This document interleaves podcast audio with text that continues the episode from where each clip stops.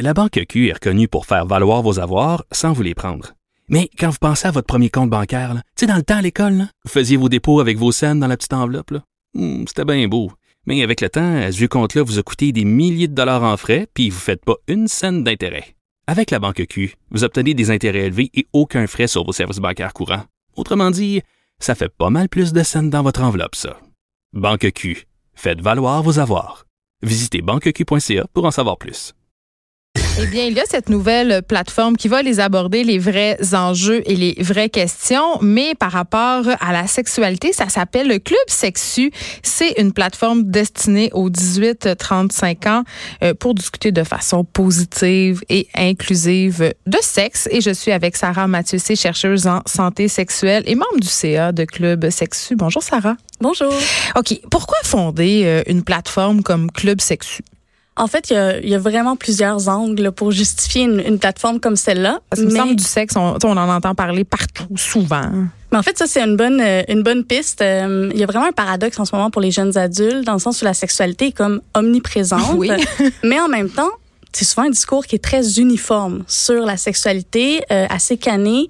C'est-à-dire que lorsque les jeunes adultes cherchent des informations sur la sexualité, ils vont soit euh, demander à docteur Google, ils vont aller poser une question. Voilà. C'est peut-être pas nécessairement le. En tout cas, moi, à chaque fois que je pose une question sur Google, j'ai le cancer ou je suis pas normale. Exactement. Sinon, aller sur des forums Oh où tout le monde peut offrir euh, ses réponses, euh, qui sont plus ou moins avisées, plus ou moins. euh, Mais en même temps, c'est teinté d'un certain réalisme. Je pense que les gens vont aller trouver de l'empathie puis du réconfort. Ouais. Mais en termes de rigueur d'information, on repassera.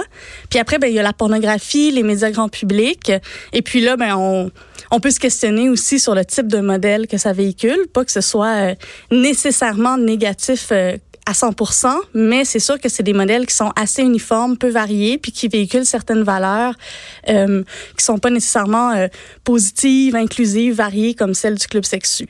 Euh, ce qu'il faut aussi penser, c'est qu'une fois que le secondaire est fini, en fait, il n'y a plus vraiment d'éducation à la sexualité. Déjà que c'est une génération qui a très peu eu accès à Les l'éducation. 18-35. Exactement. Il y en avait plus vraiment pour beaucoup d'entre nous. Ben oui, c'est ça. Puis même quand il y en avait, on s'entend que le, le niveau de qualité euh, de. Ben, ça va avec le prof. oui, c'est Tu ça. sais, il y en a qui sont vraiment. Moi, j'ai entendu des choses absolument aberrantes euh, dans la classe de sixième année de ma fille. J'en ai entendu aussi pendant que moi, j'étais étudiante au secondaire, des profs qui passent euh, ben, leurs préjugés gros comme le bras à des élèves et ça peut avoir des effets dévastateurs pour des personnes en classe qui vivent des situations qui se sentent différents aussi. Ouais, exactement. Donc, dans une perspective un peu de droit à l'éducation, droit à l'information en ce moment au Québec, tu sais, c'est très, très variable d'une école à l'autre. En même temps, il y a des bijoux, là, des projets Moi, je trouve ça incroyables. que ça soit les professeurs parce qu'il y en a qui peuvent être très bons, d'autres pas à l'aise, puis en même temps, c'est correct. Oui, c'est ça, exactement. Donc, c'est laissé un petit peu, euh, disons qu'une... C'est un peu aléatoire en ce moment dans la façon de, de livrer. Donc, c'est pour ça qu'on s'est dit, bon, ben,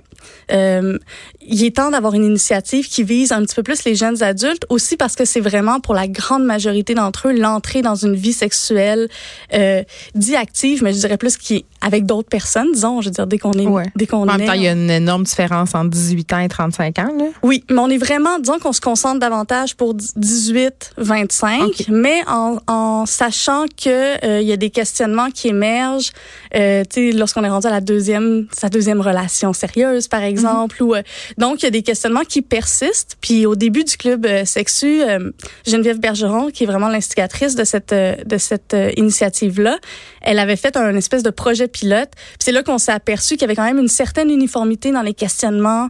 Euh, C'est-à-dire qu'on se demande toujours les, les mêmes choses. Oui, ben il y a en tout cas beaucoup de questions qui émergent entre dis- disons vraiment jeunes adultes, mais aussi euh, tu sais qui sont un peu euh, disons jusqu'à euh, jusqu'au moment où on est plus dans euh, où la plupart des gens vont s'engager dans des relations peut-être plus monogames, long terme, enfants et compagnie.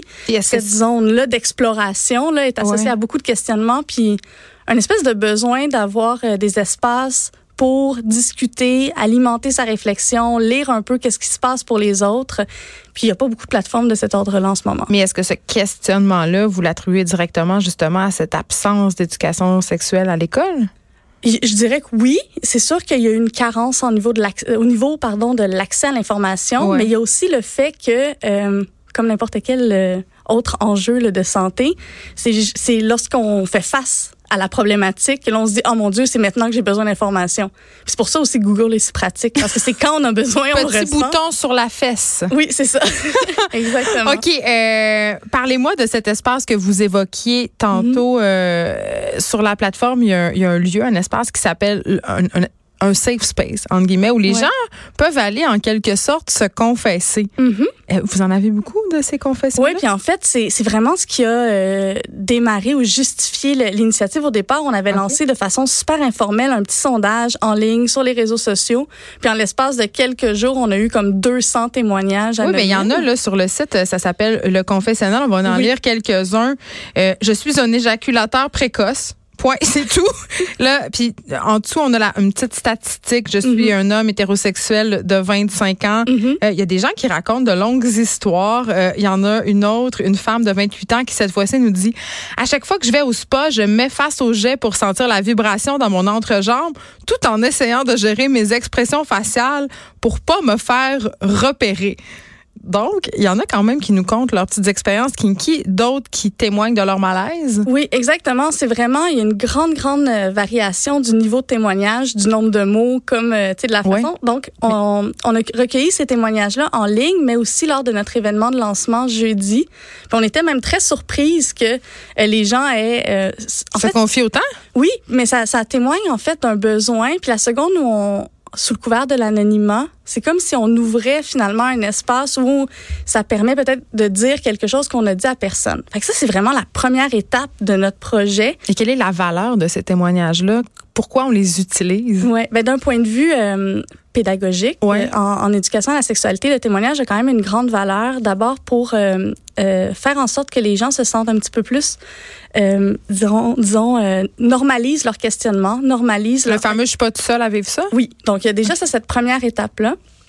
Puis après, ça, ça crée un certain sentiment d'adhésion. Puis c'est pas pour rien que ça s'appelle le club sexu. C'est l'idée, c'est d'inviter les gens à se joindre un peu à une espèce de mouvement qui est plus axé sur le sexe positif, euh, l'inclusion, puis la, variété des modèles. Donc là, on, on joue un peu sur l'acceptabilité d'un discours sur la sexualité. On ouvre la plateforme, on dit c'est pas juste nous qui allons proposer des discours, on va aussi comme en recueillir. Et puis par la suite, c'est là qu'on va aller vers une deuxième étape du projet, c'est-à-dire euh, offrir des commentaires, euh, créer des histoires à partir de ces témoignages. Donc, des réactions euh, un peu pédagogiques, entre guillemets. Ouais. Est-ce Mais que- sans, sans discours moralisateur. Mais c'est ça, parce que c'est là où je m'en allais. Est-ce que c'est pas un besoin de cette génération-là d'avoir un discours, justement, qui est autre par Oui. rapport à la sexualité? Parce que longtemps, euh, on nous a enseigné la sexualité. On nous a expliqué euh, ce qu'il fallait faire ou ne pas faire, comment être ou ne pas être. Et là, on dirait que de plus en plus, euh, les personnes de jeune génération ont besoin justement d'un- d'une discussion plus que d'un d'un d'un professorat, si on oui, peut oui, puis un peu euh, d'éclater certaines normes aussi, là, puis de permettre à, à des alternatives de- d'être visibles, d'exister. Donc, c'est sûr qu'il y a, il y a vraiment une intention de pas être trop pédagogique, surtout pas dans, tu sais, le moralisateur euh, dans, dans le discours. Euh, c'est pour ça aussi où l'idée, c'est d'avoir des commentaires, de mettre en ligne des ressources, mais, mais pas de professer quelque chose et surtout pas d'avoir un discours qui est, ben, étant, ça fait comme presque 15 ans là, que je travaille en santé publique, euh, sexologie, puis surtout s'éloigner d'un discours qui serait centré sur comme le risque, les problèmes. Oui, euh, les grossesses non désirées. Euh, c'est qu'on on est beaucoup dans la technique.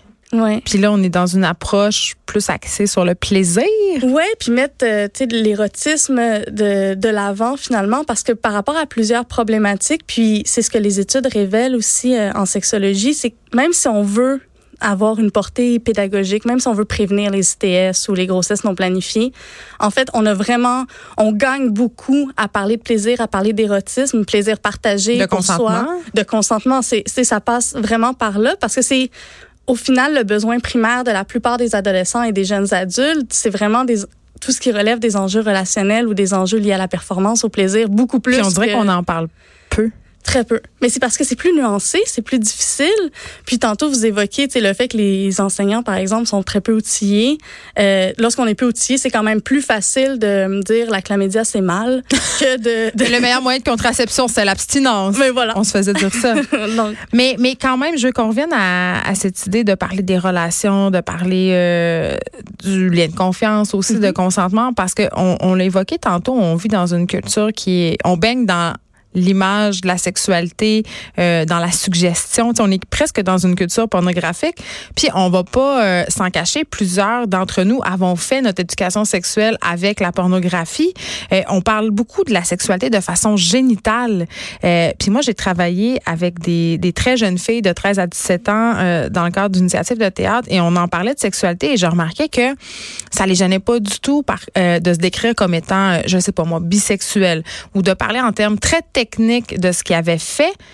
Mais quand il était question du lien, des émotions, euh, de parler d'intimité entre deux personnes, oh là, on était plus gênés. Ouais, puis c'est comme si les, les parfois les enjeux relationnels deviennent plus tabous, les ben, émotions deviennent plus tabous que euh, la, la mécanique de la sexualité. Donc, on la connaît très bien. Ouais, ouais. Mais ce que j'ai observé quand même dans les dernières années aussi dans les écoles secondaires, c'est qu'il y a vraiment euh, une, puis même au cégep, là, il y a une nuance entre le discours aussi puis la façon dont euh, puis les comportements. Ah oui, parce que l'âge de la première relation sexuelle a pas tellement changé. Ils sont, on a souvent cette idée que les jeunes mhm. sont hyper sexualisés et dévergondés, alors qu'il n'en est rien. Puis on a déjà fait ici quelqu'un euh, une, une, entrevue à propos des millénarios où on disait que il y avait un retour du balancé, il était plus pogné que les autres. Oui, oui, oui, non, c'est vraiment ça. Donc il y a comme un, c'est intéressant de voir qu'il y a un discours vraiment euh, parfois très cru sur la sexualité, mais que finalement des sujets, euh, en fait, on parle très peu d'amour, de relations, de confiance. C'est des sujets qui deviennent, euh, c'est ça, presque tabous, ou qui finalement, comme ça relève de l'intime, ben, c'est difficile d'en parler sans être préoccupé finalement de quoi on va avoir l'air. Euh, c'est pour ça que l'anonymat dans votre section confessionnelle, elle, est, elle est bien. Ok, là pour l'instant, ce qu'on peut retrouver sur votre site, ce sont justement ces témoignages-là. Mais qu'est-ce qu'on peut s'attendre à voir dans les prochaines semaines, mois Parce que là, vous avez fait une campagne de socio-financement mhm. qui a très, très bien fonctionné parce que vous avez des produits dérivés. Oui. Des vedettes les ont portés, Pierre-Luc Funk, autres personnes, euh, T-shirts, vous avez des tasses, en tout cas, tout ça. Euh, qu'est-ce qui s'en vient là, sur euh, Club Sexu? Euh, donc, il y a plusieurs projets. Puis lors de notre lancement, on a pu tester finalement certaines euh, installations interactives. Ouais. Donc, le Club Sexu va à la fois organiser d'autres événements et nourrir la plateforme web. Entre autres, là, si je peux prendre un exemple sans se lancer dans une énumération euh, infinie. On a testé un, pour une première fois un jeu dont vous êtes le héros. Donc, c'est des scénarios assez crunchy, là, franchement. Euh, c'est comme des jeux de société érotique, mais sur Internet? Ben, en fait, c'est. Euh, oh, on le faisait à plusieurs parce qu'il fallait voter, puis ça permettait de l'émergence de discussions. Donc, il y avait cinq joueurs pendant la soirée. Et donc, on fait face à un, scénario où à chaque fois qu'on fait un choix, ben, il y a un, ça nous mène finalement, ça a une incidence. Mais c'est sur... comme un vérité-conséquence pour adultes? Je comprends pas c'est quoi. Une, une, euh, vérité-conséquence plutôt que, euh, en fait, c'est pour prendre conscience de euh, l'impact de certaines euh, décisions dans, euh, disons, le développement d'une relation. Donc, ce scénario-là, c'est qu'on arrive dans un dans le mariage d'une amie du secondaire, puis on voit plein de personnes du secondaire, puis on a envie, ben, on, on, serait, disons, on est très quand on arrive, le personnage est très ouvert à avoir une relation sexuelle cette soirée-là, mais il sait pas, puis il part un peu à la chasse. Donc, il y a Tyson dans un coin, Juliette dans l'autre. Hmm. Donc, on aborde des enjeux liés à la bisexualité, au consentement, au port du, du condom avec un one night. Et puis, euh, tous ces choix-là sont guidés, euh, entre autres, par euh, mes données de thèse.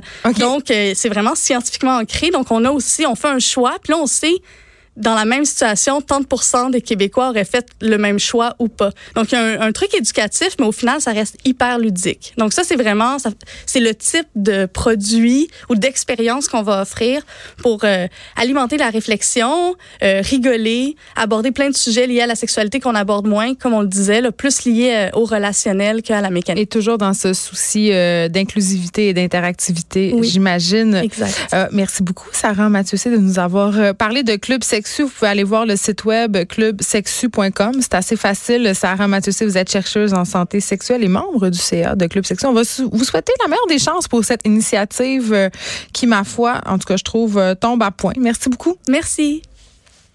De 13 à 15, les effrontés.